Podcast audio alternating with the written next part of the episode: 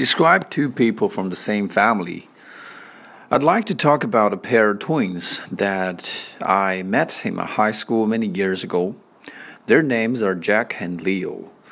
Although it has been a long time since we studied together, they are still fresh in my mind because they are indeed very unique.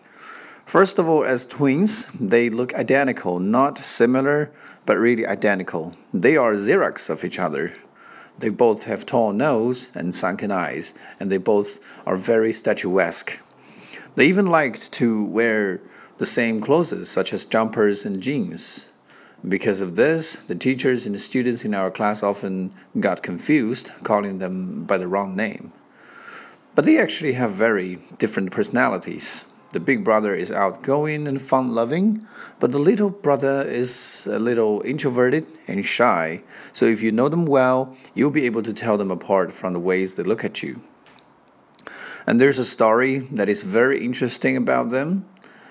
As I mentioned, they are very tall, so they were naturally uh, in our uh, in our basketball team of the class. And during the basketball competition, we would put both of them on the court at the same time to perplex our opponents. We even designed some setups for the duo, which worked most of the times.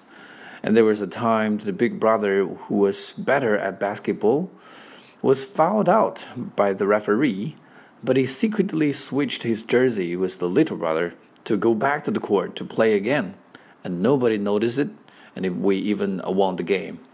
So I think they are a very interesting pair of twins, and that's the two people from the same family I'd like to talk about.